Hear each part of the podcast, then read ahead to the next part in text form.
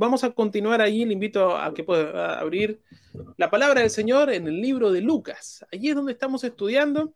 Estuvimos viendo el domingo pasado en los versículos, eh, capítulo 1, versículos 26 y 27. Logramos avanzar por medio del pastor Rodrigo allí en estos dos versículos y obtuvimos grandes verdades, ¿cierto? Eh, bueno, eh, estuvimos viendo quién era el ángel Gabriel, estuvimos viendo los lugares y demás. La importancia también de entender correctamente cuál era el rol y cuál era el rol que tenía María, cómo el Señor la bendijo después del Señor Jesús también con más hijos, ¿sí? y, y, cómo el Señor utilizó y le puede utilizar a usted y me puede utilizar a mí en su plan perfecto, ¿cierto? Pero aquí ella tuvo, Dios bendijo a, María también eh, como hijos y cómo el Señor utilizó todo, todo para poder hacer este gran, gran milagro en el cual nosotros eh, somos beneficiados. ¿Por qué? Porque el nacimiento de Cristo Jesús, ¿sabe por qué? ¿Qué es lo que significa? La encarnación de Dios. ¿Para qué? Para salvarnos a nosotros. Así que desde ya usted tenga un corazón dispuesto a entender correctamente que este no es un milagro cualquiera. Este es un milagro maravilloso dentro de todos los milagros, porque la encarnación de Cristo Jesús era con el objetivo de salvarnos a nosotros. Él nació para dar su vida por usted y por mí. Y a Él nosotros estamos eternamente agradecidos. Y vamos a continuar estudiando desde el versículo 28 y le invito a que podamos dar lectura allí. Dice, y entrando el ángel en donde ella estaba, dijo, salve, muy favorecida. El Señor es contigo, bendita tú entre las mujeres. Y al igual que Zacarías, María se turba después de esto, ya se va a llenar de, de, temor. Dice, mas ella cuando le vio, versículo 29, se turbó por sus palabras y pensaba, ¿qué situación sería esta? Entonces, Queridos, quiero invitarle allí a que nosotros podamos ver algunos aspectos, porque María se turba, al igual que, Zacarías. Fíjese que Zacarías en el versículo 13 eh, dice, pero el ángel le dijo, Zacarías, no temas, porque tu oración ha sido oída, y tu mujer Elizabeth te dará a luz un hijo, llamará su nombre Juan. Pero dice allí en el versículo 28, que es donde estamos continuando el estudio, dice, y entrando el ángel en donde ella estaba.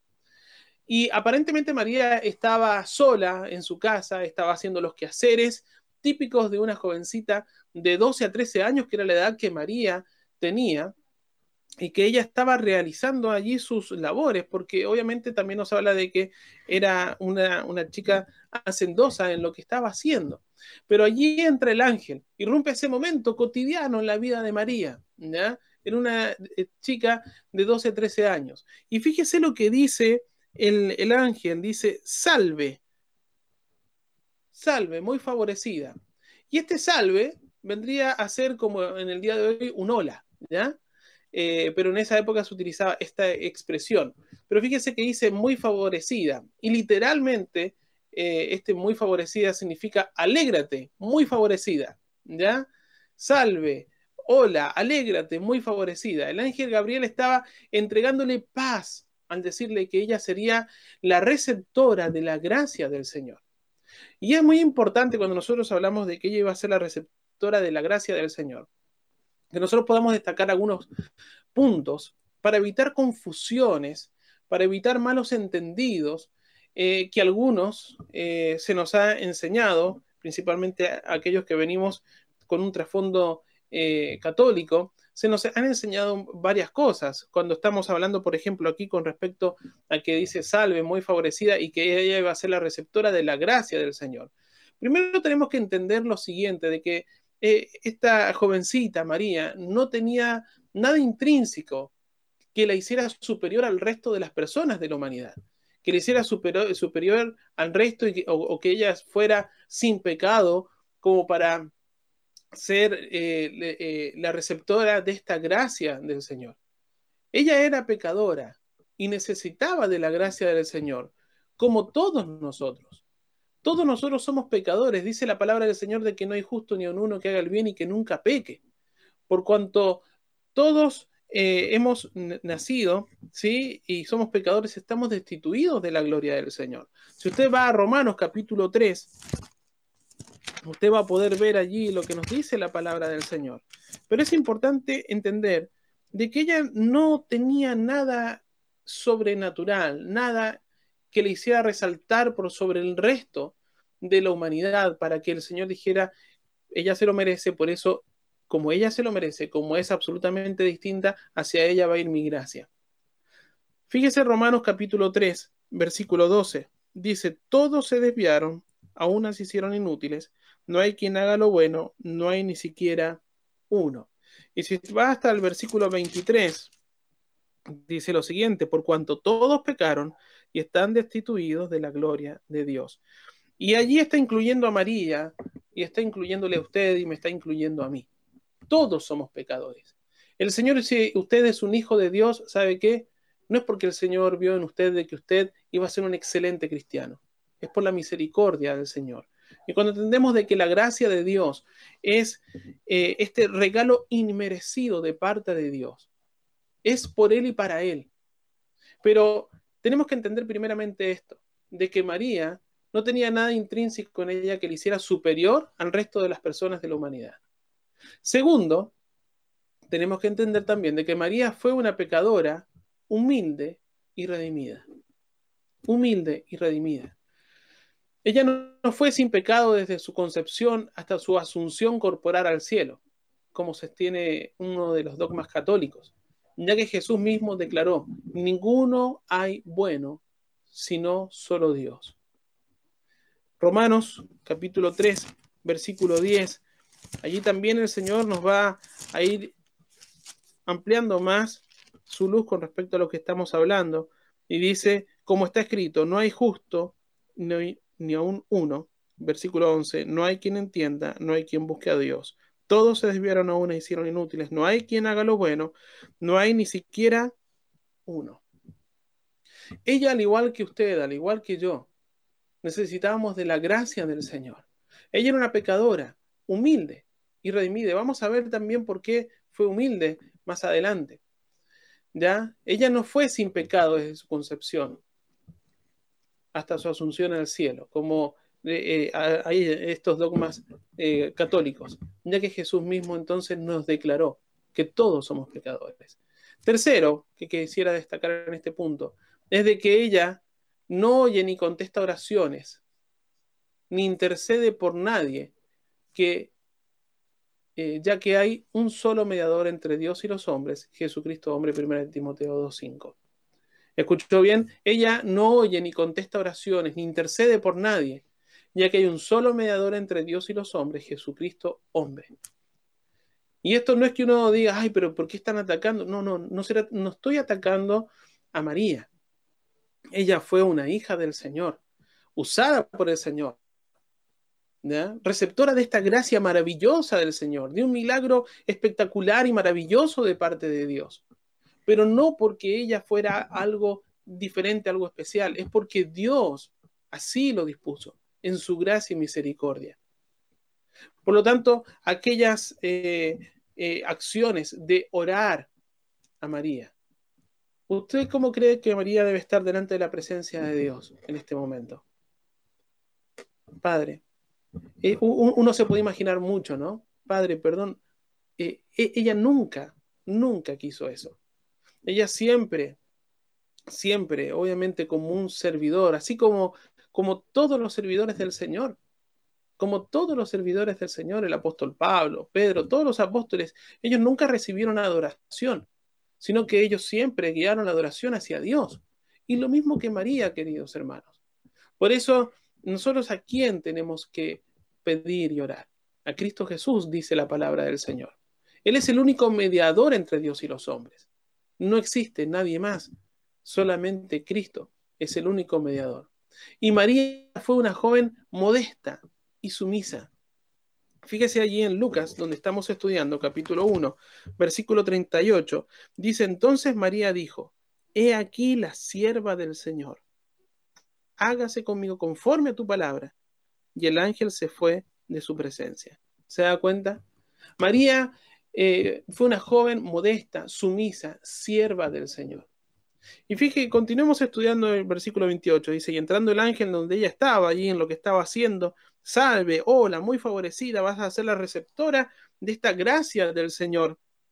Ya, eh, dice, el Señor es contigo, bendita tú entre las mujeres. El Señor es contigo. ¿Qué significa? Que el Señor está contigo.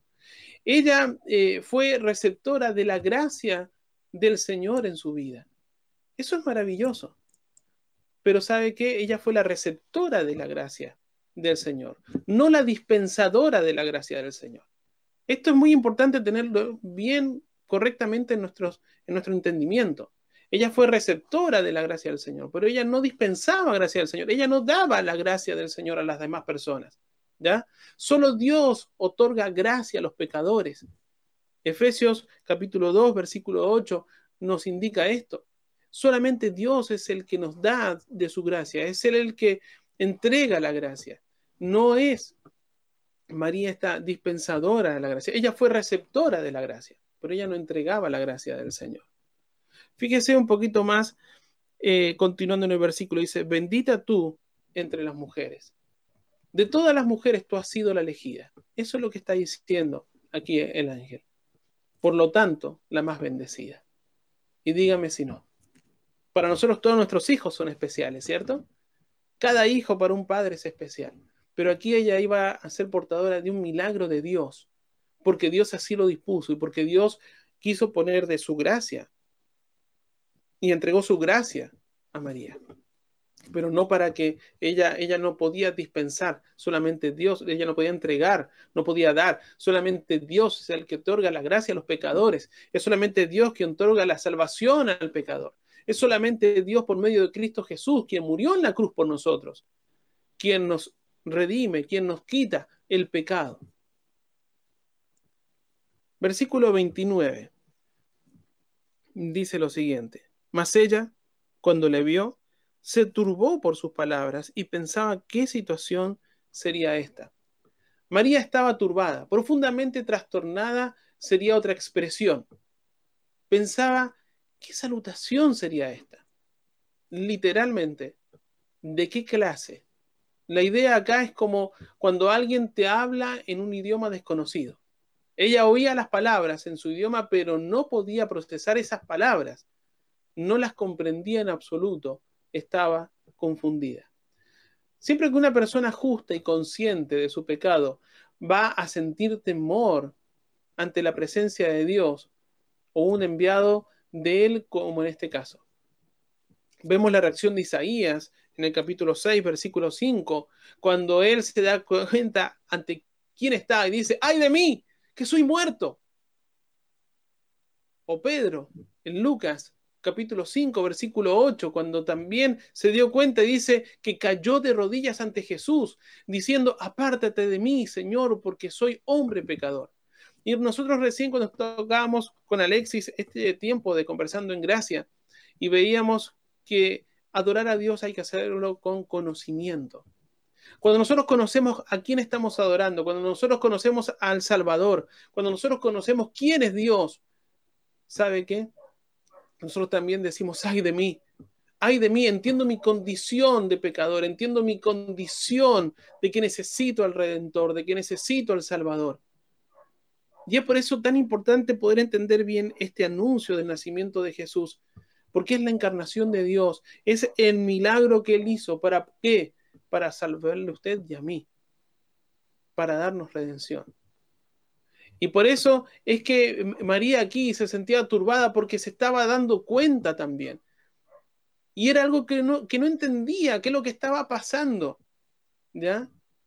Por eso una persona justa, una persona consciente de su pecado, va a sentir temor ante la presencia de Dios. Y en este caso, como estamos viendo allí en María en el versículo 29.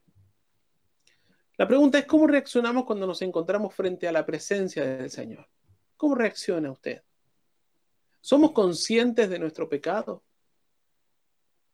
¿O lo único que hacemos es ir guardando pecado debajo de la alfombra de nuestro corazón?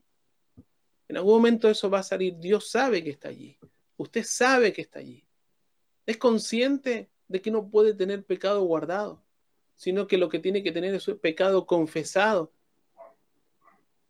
Tenemos presente que Dios vive en nuestro cuerpo y que somos templo del Espíritu de Dios. Nuestro cuerpo dice la palabra de Dios claramente de que nuestro cuerpo no nos pertenece a nosotros. ¿Sabe qué? La palabra del Señor dice que Él entretejió, entretejió nuestro cuerpo de que Él desde antes de la fundación del mundo ya nos amó, ya nos conoció, ya nos predestinó, ya nos salvó. Desde antes de que nosotros existiéramos, usted ni yo nada podíamos hacer. Antes de haber nacido, antes de haber existido, inclusive de haber nacido, dice que estábamos ciegos en nuestros delitos y pecados y que nosotros nunca podríamos haber buscado al Señor. Si usted está aquí el, día de hoy como un hijo del Señor, el Señor le trajo aquí, el Señor le salvó. Si usted está como invitado, invitada, déjeme decirle de que es el Señor quien le trajo hasta aquí. Es el Señor quien está obrando en su corazón. No se resista. Deje que el Señor ponga de su gracia en usted. Pero ¿cómo reaccionamos cuando nos encontramos frente a la presencia del Señor? Hoy estamos frente a la presencia del Señor. ¿Cómo adoró? ¿Cómo está su corazón? ¿Cómo ofrendó? ¿Cómo cantó? ¿Cómo abrió su palabra el día de hoy? ¿Está escuchando a este que está hablando aquí? ¿O está escuchando realmente porque su corazón quiere escuchar la palabra de Dios y el consejo de Dios? Porque es la palabra del Señor lo que importa acá. Versículo 30. Dice, entonces el ángel le dijo, María, no temas, porque has hallado gracia delante de Dios. No temas. Literalmente él estaba diciendo, deja de temer. La misma expresión usada con Zacarías, aquí cuando leímos en el versículo 13. Zacarías, no temas, le dice, ¿ya? Es obvio que los ángeles tienen esa capacidad de impresionar al ser humano con su gloria. Imagínese si usted vería eh, un ángel en este momento. Algo que nunca hemos visto. ¿Cómo, ¿Cómo, sería? ¡Wow! Maravilloso. Maravilloso. Pero ellos no reciben la gloria, solamente Dios. Ahora, es esta misma expresión porque entendía, imagínense, una jovencita de 12, 13 años con todo este mensaje, con esta aparición, cómo, uno reaccionaría allí? ¿Usted se acuerda cuando usted tenía 12, 13 años? Bueno, los jóvenes también en esos momentos eran mucho más maduros de lo que se es ahora. Pero eh, dice allí el ángel, dice, has hallado gracia delante de Dios. Dios te ha favorecido. Dios te ha escogido, Dios ha puesto sus ojos en ti. Al decirle esta frase, el ángel está queriendo decir a María que no tiene nada que temer, ya que no trae un mensaje de juicio, sino un mensaje de bendición a su vida. ¿Se da cuenta? Se está encargando de dar esta paz, de poner esta tranquilidad, de quitar el temor. No traigo un mensaje de juicio contra ti, María, traigo un mensaje de una bendición que no tiene cómo contenerse, es una tremenda bendición. Como aquellos profetas que Dios llamó y levantó, así señaló a María para el cumplimiento de una parte esencial de su plan de gracia, traer a su hijo al mundo. Qué tremendo privilegio. Nótese que María nada tuvo que ver con la gracia de Dios. María nunca supo que estaba en los planes de Dios. Ella estaba haciendo limpieza y nunca supo que estaba en los planes de Dios. Ni ella estaba postulando aquello. Por eso la expresión es muy bien aplicada. Has hallado gracia delante de Dios. Ha sido Dios mirándote con gracia en su obra, no la nuestra. ¿Se da cuenta? Que siempre es Dios actuando. Se da cuenta que siempre es Dios obrando, que siempre es Dios aplicando su gracia, su misericordia, es siempre Dios. No es que Dios me salvó a mí porque vio en mí cualidades espectaculares. No. Dice la palabra del Señor que nosotros somos trapo de inmundicia. Pero Dios tiene misericordia. Y el Señor allí no era por nada, eh, nada como decíamos al principio, nada intrínseco en María, sino que es porque Dios la miró con gracia, porque es la obra de Dios, no la nuestra. María estaba en un día común, haciendo las cosas cotidianas comunes allí en la casa. Y Dios llega así, por medio de su ángel, y comienza a cambiar la vida y trastornar la vida de María. Eso es lo que hace el Señor cuando llega a nuestras vidas. No, nos cambia la vida. Nos cambia el objetivo, nos cambia el rumbo, nos cambia. ¿Por qué? Porque el Señor tiene planes más gloriosos para todos nosotros. Dios no le salva a usted para que se quede simplemente con el hecho de decir soy salvo y listo, continúo con la vida. No, Dios les cambia a usted y llega a su vida y dice que da una vida nueva. Y esa vida nueva significa cambios absolutamente totales en nuestras vidas. Nosotros íbamos para allá, el Señor lleva nuestra vida y el Señor nos cambia nuestra vida. Cambia la forma de ver la vida, la forma de vivir la vida, los objetivos de la vida. ¿Cómo es el cambio que Dios ha hecho en su vida? ¿Usted le ha permitido a Dios hacer cambios en su vida? Versículo 31. Y ahora, y aquí viene el mensaje, ¿no? Pone la paz, le dice lo que el Señor ha hallado, gracias delante eh, eh, para, para, con ella. Y el versículo 31 dice, y ahora concibirás en tu vientre y darás a luz un hijo y llamarás su nombre Jesús. Y ahora concebirás en tu vientre y darás a luz un hijo y llamarás su nombre Jesús. Y el ángel le explica entonces de qué se trata todo eh, lo dicho anteriormente. Ok, aparecí, te digo estas palabras, coloco paz, pero ¿de qué se trata todo esto? Y le dice, y ahora concebirás. María entendió las palabras del ángel. ¿Qué sería en este tiempo que quedaría embarazada? Versículo 34 dice, entonces María le dijo al ángel, ¿cómo será esto? Pues no conozco varón. María se dio cuenta de esto. ¿Ya? Y aquí hay dos puntos que debemos destacar en esta frase. Primero, lograr entender que sin haber tenido relaciones sexuales estaría embarazada. Por eso es aquí en el versículo 34, ¿cómo será esto? Pues no conozco varón. Y cuando habla de no conocer varones que todavía no ha tenido esa intimidad con hombre alguno. ¿Ya? Ella estaba desposada con José, como vimos el domingo pasado. Ahora, esta era otra noticia quizás muy desconcertante, ya que además estaba consciente de que aún no conocía varón. Y era absolutamente antinatural para un ser humano estar embarazado sin haber tenido, sin haber conocido varón. ¿Ya? Por esto, eh, pero esto nosotros vamos a ver de qué es en cumplimiento de Isaías, capítulo 7, versículo 14, que dice así, He aquí, la Virgen concebirá y dará a luz un hijo, y llamará su nombre Emanuel. ¿Se da cuenta? El Señor venía también a cumplir las profecías que anteriormente habían sido dadas con respecto a él. Pero esto es lo primero que, estaba, que quiero destacar aquí, ¿ya? Que ella entendía que esto era un milagro tremendo. Segundo, este era un cambio brusco en la vida de María.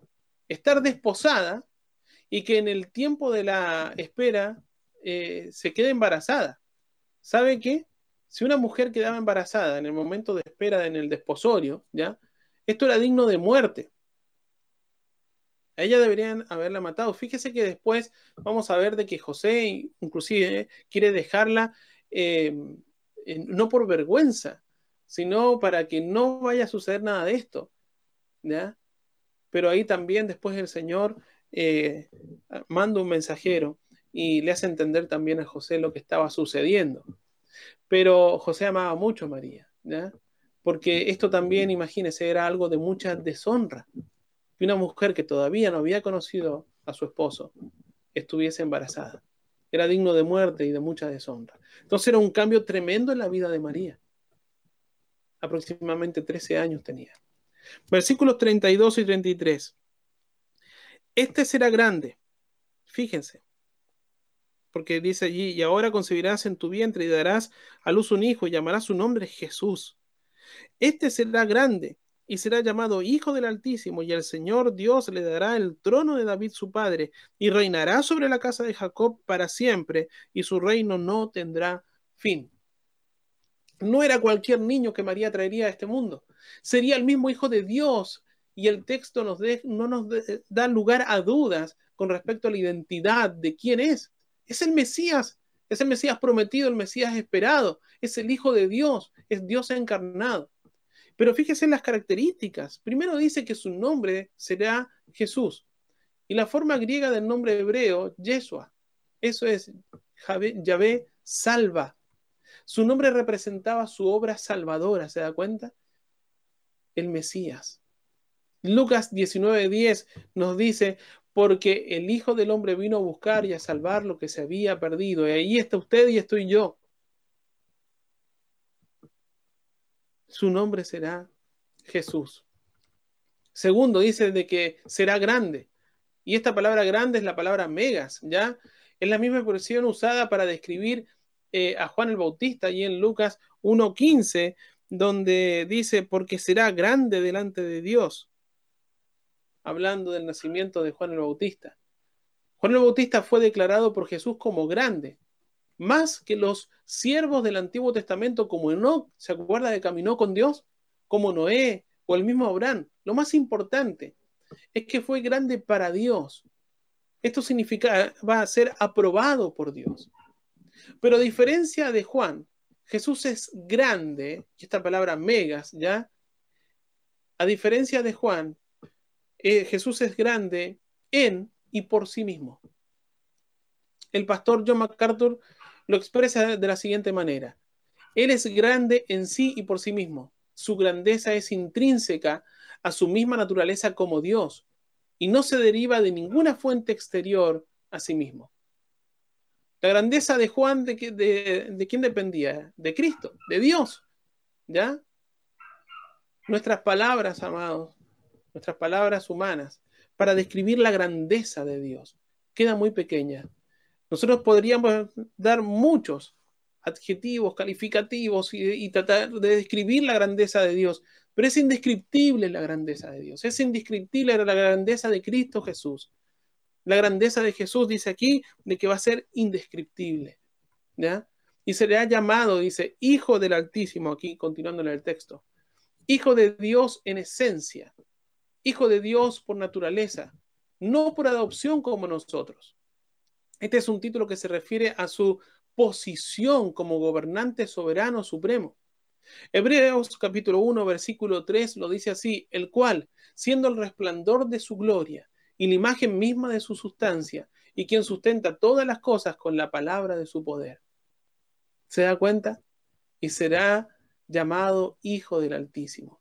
En esencia y por naturaleza, Él es Dios. Nosotros somos adoptados hijos de Dios, pero Él es por esencia, por naturaleza.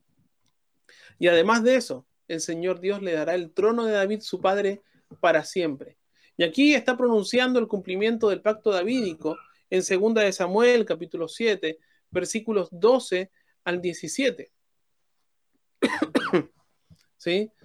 Allí se está cumpliendo este pacto davídico donde el Señor eh, le va a entregar ya el trono de David, su padre, y reinará sobre la casa de Jacob para siempre, y su reino no tendrá fin. Esta es una descripción directa del Mesías prometido.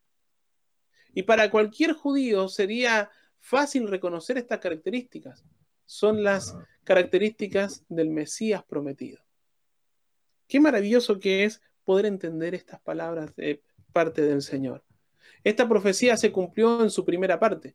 De hecho, Jesús dijo en esta primera venida, mi reino no es de este mundo. Sin embargo, esta profecía se cumplirá en plenitud en la segunda venida de Cristo. Entonces, aquí el Señor viene para salvarnos, pero también se están cumpliendo profecías que hablaban de Él. Ahora, ¿por qué se lo dijo a María esto? ¿Por qué le dijo a María el cumplimiento de, de esta profecía? ¿Ya? Para dejar testimonio del plan eterno de Dios como su plan volvió a tomar fuerza en la historia de los hombres. El Señor desde el principio ya tenía trazado su plan, su plan de redención. Y si usted comienza a estudiar y a leer el Antiguo Testamento, va a ver cómo desde el Génesis ya está presente Cristo Jesús. El Señor Jesús tenemos que entender de que Él no comenzó su vida cuando nació. El Señor Jesús es eterno uno lo ve en la creación, desde Génesis 1.1. Allí usted va a ver de que dice eh, que creó Dios los cielos y la tierra. Dice en el principio creó Dios los cielos y la tierra. Y esta palabra Dios es Elohim, que significa dioses. Y Él está allí y usted va a ver más adelante que dice, hagamos al hombre a nuestra imagen y semejanza. Dice, hagamos. Ahí está el Señor. Cuando vez que usted vea en el Antiguo Testamento que habla del ángel de Jehová, es Cristo Jesús manifestándose. Es Él, Él es eterno. Él no comenzó su vida cuando nació. Él es eterno, Él siempre ha estado. ¿Ya? Pero, ¿por qué se lo dijo a María? Y esto es para dar testimonio de este plan eterno de Dios. Cómo su plan volvió a tomar fuerza en la historia de los hombres. Así como Juan Bautista se convertiría en el Elías de su tiempo. María sería la virgen elegida por Dios para cumplir con la profecía bíblica de Isaías 7:14, como vimos recién, que decía de que una virgen iba a concebir y ella fue la escogida por Dios. Ahora María entendía por qué la llamaban muy favorecida, ¿se da cuenta? ¿Se da cuenta por qué ahora se entiende eso? Dios le usaría para seguir adelante con el cumplimiento de su promesa, la redención de su pueblo Israel y de todo el mundo. Versículo 34. Entonces María dijo al ángel, ¿cómo será esto? Pues no conozco varón. Sabemos que Zacarías también hizo esta pregunta, ¿ya? Eh, pero eh, hay una diferencia sencilla. La pregunta de María no tenía incredulidad en sí misma, solo quería saber el proceso de esto, ya que ella era desposada y esto eh, para ella era su compromiso y no debía ni mancharlo ni deshonrarlo. Entonces quizás su pregunta acusa piedad y no incredulidad, como en el caso de Zacarías. Versículo 35. Respondiendo el ángel le dijo, el Espíritu Santo vendrá sobre ti y el poder del Altísimo te cubrirá con su presencia, por lo cual también el santo ser que nacerá será llamado Hijo de Dios. Allí llega esta respuesta. Vemos la estrategia que Dios tenía de cómo se iba a llevar a cabo esto. No sería de forma humana, sino que iba a ser de forma sobrenatural. Nada que se parezca a la experiencia humana ocurriría con María, sino algo muy distinto. Y a pesar de eso, sería realidad. María viviría un milagro. Quedaría embarazada solo con la presencia del Espíritu Santo y el poder de Dios cubriendo su vida. ¿Es algo imposible para Dios? Absolutamente no. Si el Señor puede crear vida de lo que Él decida. Nosotros somos polvo y el Señor nos ha dado vida. Y dice, el Espíritu Santo vendrá sobre ti. El santo ser que nacerá, dice. ¿Ya? Fíjese. Entonces María, bueno, versículo 35. Ya respondiendo el ángel le dijo, el Espíritu Santo vendrá sobre ti y el poder del Altísimo te cubrirá con su sombra, por lo cual también el santo ser que nacerá será llamado Hijo de Dios. El santo ser que nacerá. El Señor Jesús no poseería nuestra naturaleza pecaminosa. Él es santo. Jesús no conoció pecado, según lo que nos dice 2 Corintios 5, 21. Él nunca pecó, primera de Pedro 2.22, y nunca tuvo pecado, primera de Juan 3.5. Su cuerpo fue preparado por el Espíritu Santo de Dios. Hebreo 10.5 nos dice esto. ¿Se da cuenta? Él no fue concebido en pecado. Él no era portador de pecado. Y hay algunas teorías que, que hablan y demás. Déjeme decirle que el Señor en su palabra él no tuvo nuestra raíz pecaminosa. Fue un milagro absoluto del Señor. Y dice allí, será llamado Hijo de Dios. Una vez más, Lucas usó el término directamente divino. El Hijo de Dios por esencia, el Hijo de Dios en sustancia, no por adopción. Qué maravilloso poder entender todo esto. Si usted me acompaña a Hebreos capítulo 1, versículo 5. Dice, porque ¿a cuál de los ángeles dijo Dios jamás, mi hijo eres tú, yo te he engendrado? Y otra vez, yo seré el Padre, y él me será a mi hijo. Qué maravilloso versículo, qué maravilloso texto de la palabra del Señor. ¿A cuál de los mensajeros el Señor alguna vez dijo? A ninguno solamente a Cristo Jesús. Él por esencia, por sustancia, es Cristo Jesús, su Hijo, es Dios, no como nosotros por adopción. Volvamos allí a Lucas, versículo 36, y he aquí tu parienta Elizabeth, ella también ha concebido hijo en su vejez, y este es el sexto mes para ella, la que le llamaban estéril.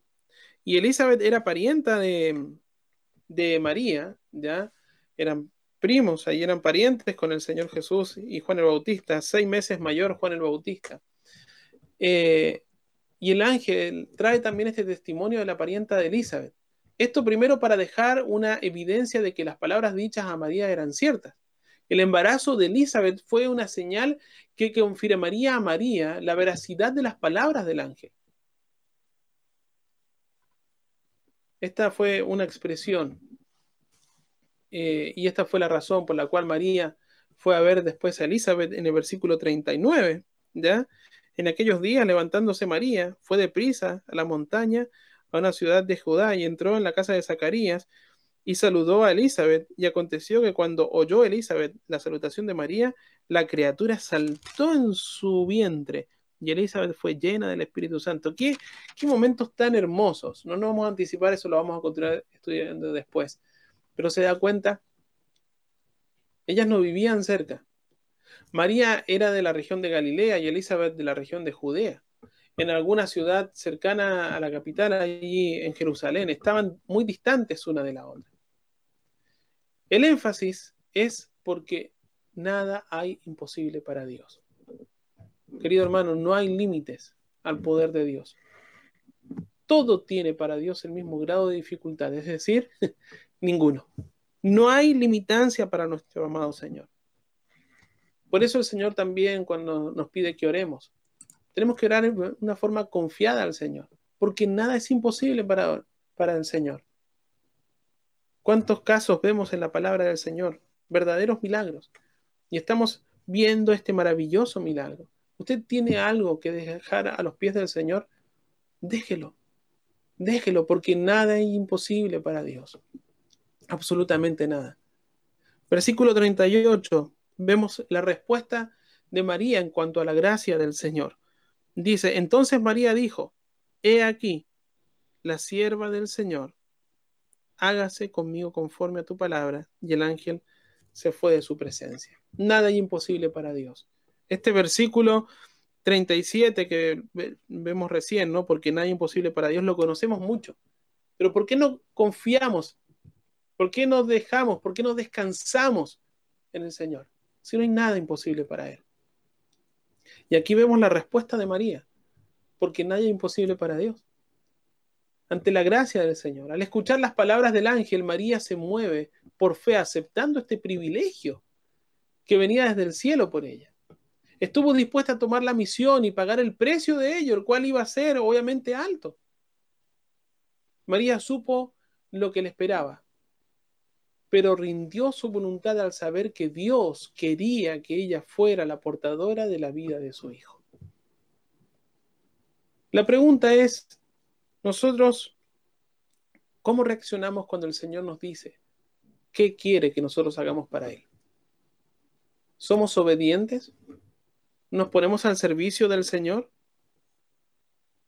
Nosotros le decimos al Señor, hágase conmigo conforme a tu palabra, Dios.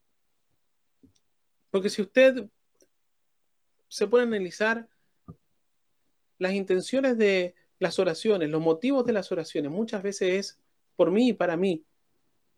Y lo que quiero hacer es que Dios simplemente ponga el sello a la lista de peticiones que le estoy haciendo a Él. Pero en ningún momento le estoy diciendo, Señor, aquí está mi vida, te pertenece. ¿Qué quieres que yo haga? lo que tú me digas que haga, eso es lo que voy a hacer. Para algunos es muy fácil hacer esto, mudarse aquí, dejar esto plantado allá, pero ¿dónde está Dios en medio de todo ello? ¿Usted le ha preguntado a Dios qué quiere? Señor, ¿qué quieres tú que yo haga para ti? Y si el Señor, ¿por qué no, no le pregunta? ¿Porque tiene miedo? ¿Miedo a lo que Dios le va a decir? ¿Miedo a lo que Dios le va a desafiar? ¿Miedo a cómo Dios le puede cambiar la estructura de su vida?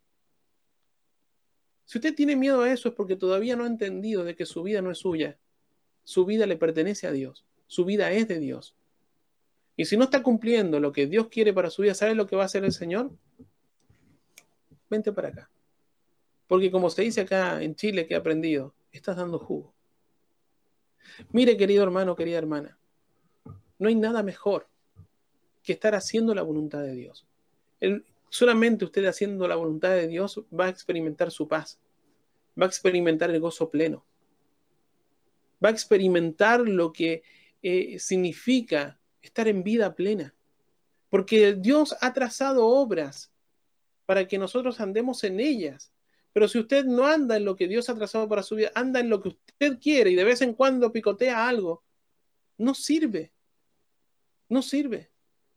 Recuerde que nosotros somos quienes necesitamos a Dios. Dios no le necesita a usted ni a mí. Él es Dios.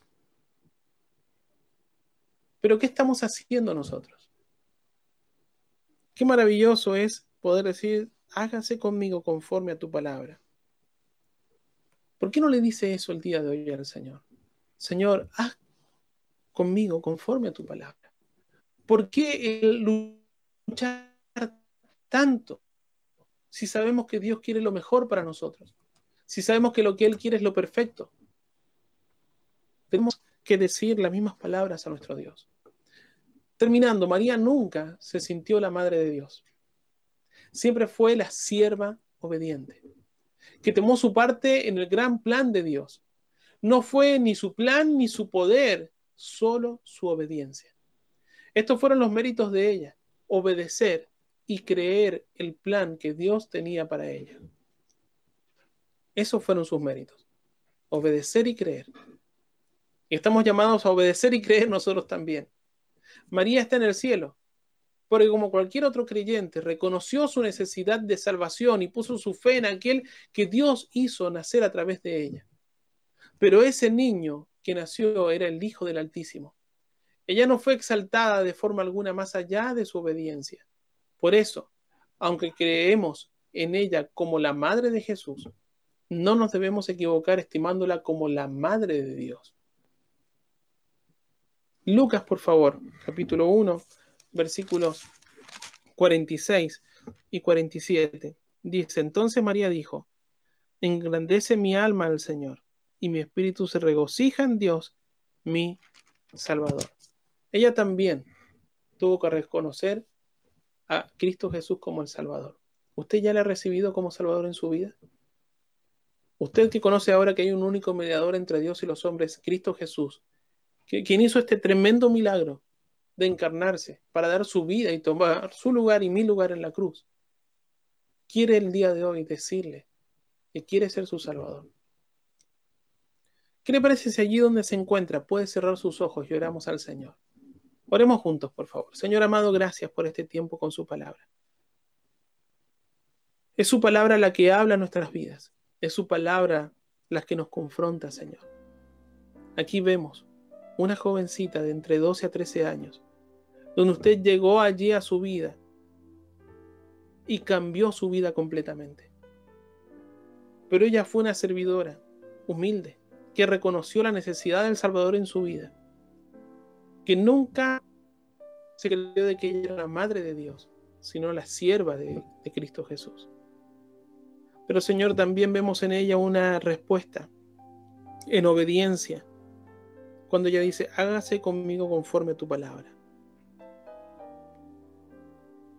Y allí con los ojos cerrados en donde usted se encuentra, si hay alguien que aún no tiene a Cristo como Salvador, quiero invitarte a que le recibas como Salvador en tu vida. Él es el único camino, la verdad y la vida. Y por más bueno que usted se crea, usted es pecador al igual que yo. Pero el Señor quiere cambiar el rumbo de su eternidad, porque dice el Señor que después de esta muerte viene el juicio. Y allí los que no le tienen a Él como Salvador van a pasar la vida eterna eternamente apartados de Él en el lago de fuego. Pero también aquellos que le han recibido como Salvador van a pasar la eternidad junto a Él. Y eso es maravilloso. Porque Él dice que ha venido a buscar y a salvar los que se habían perdido. Y ahí está usted y estaba yo. Por eso el Señor gratuitamente, no porque usted tenga algo especial, al igual que María, que ella no tenía nada especial, pero el Señor impartió de su gracia en ella, también quiere impartirla en su vida. ¿Por qué allí no ora en este momento y le dice las siguientes palabras? Puede repetir lo que voy a decir. Señor, reconozco que soy pecador. Reconozco que te necesito como mi Salvador. Reconozco que mi pecado me separa de ti. Y el día de hoy te pido de que limpies mi vida y me perdones y que me hagas tu hijo. Si usted ha hecho esta oración, continúe aprendiendo del Señor, porque el Señor ha sido su Salvador. Y así con los ojos cerrados, todos aquellos hermanos que están escuchando este momento, te animo a que te puedas autoexaminar. Y si el Señor te está indicando qué quiere Él para tu vida, dejes de luchar en contra de eso.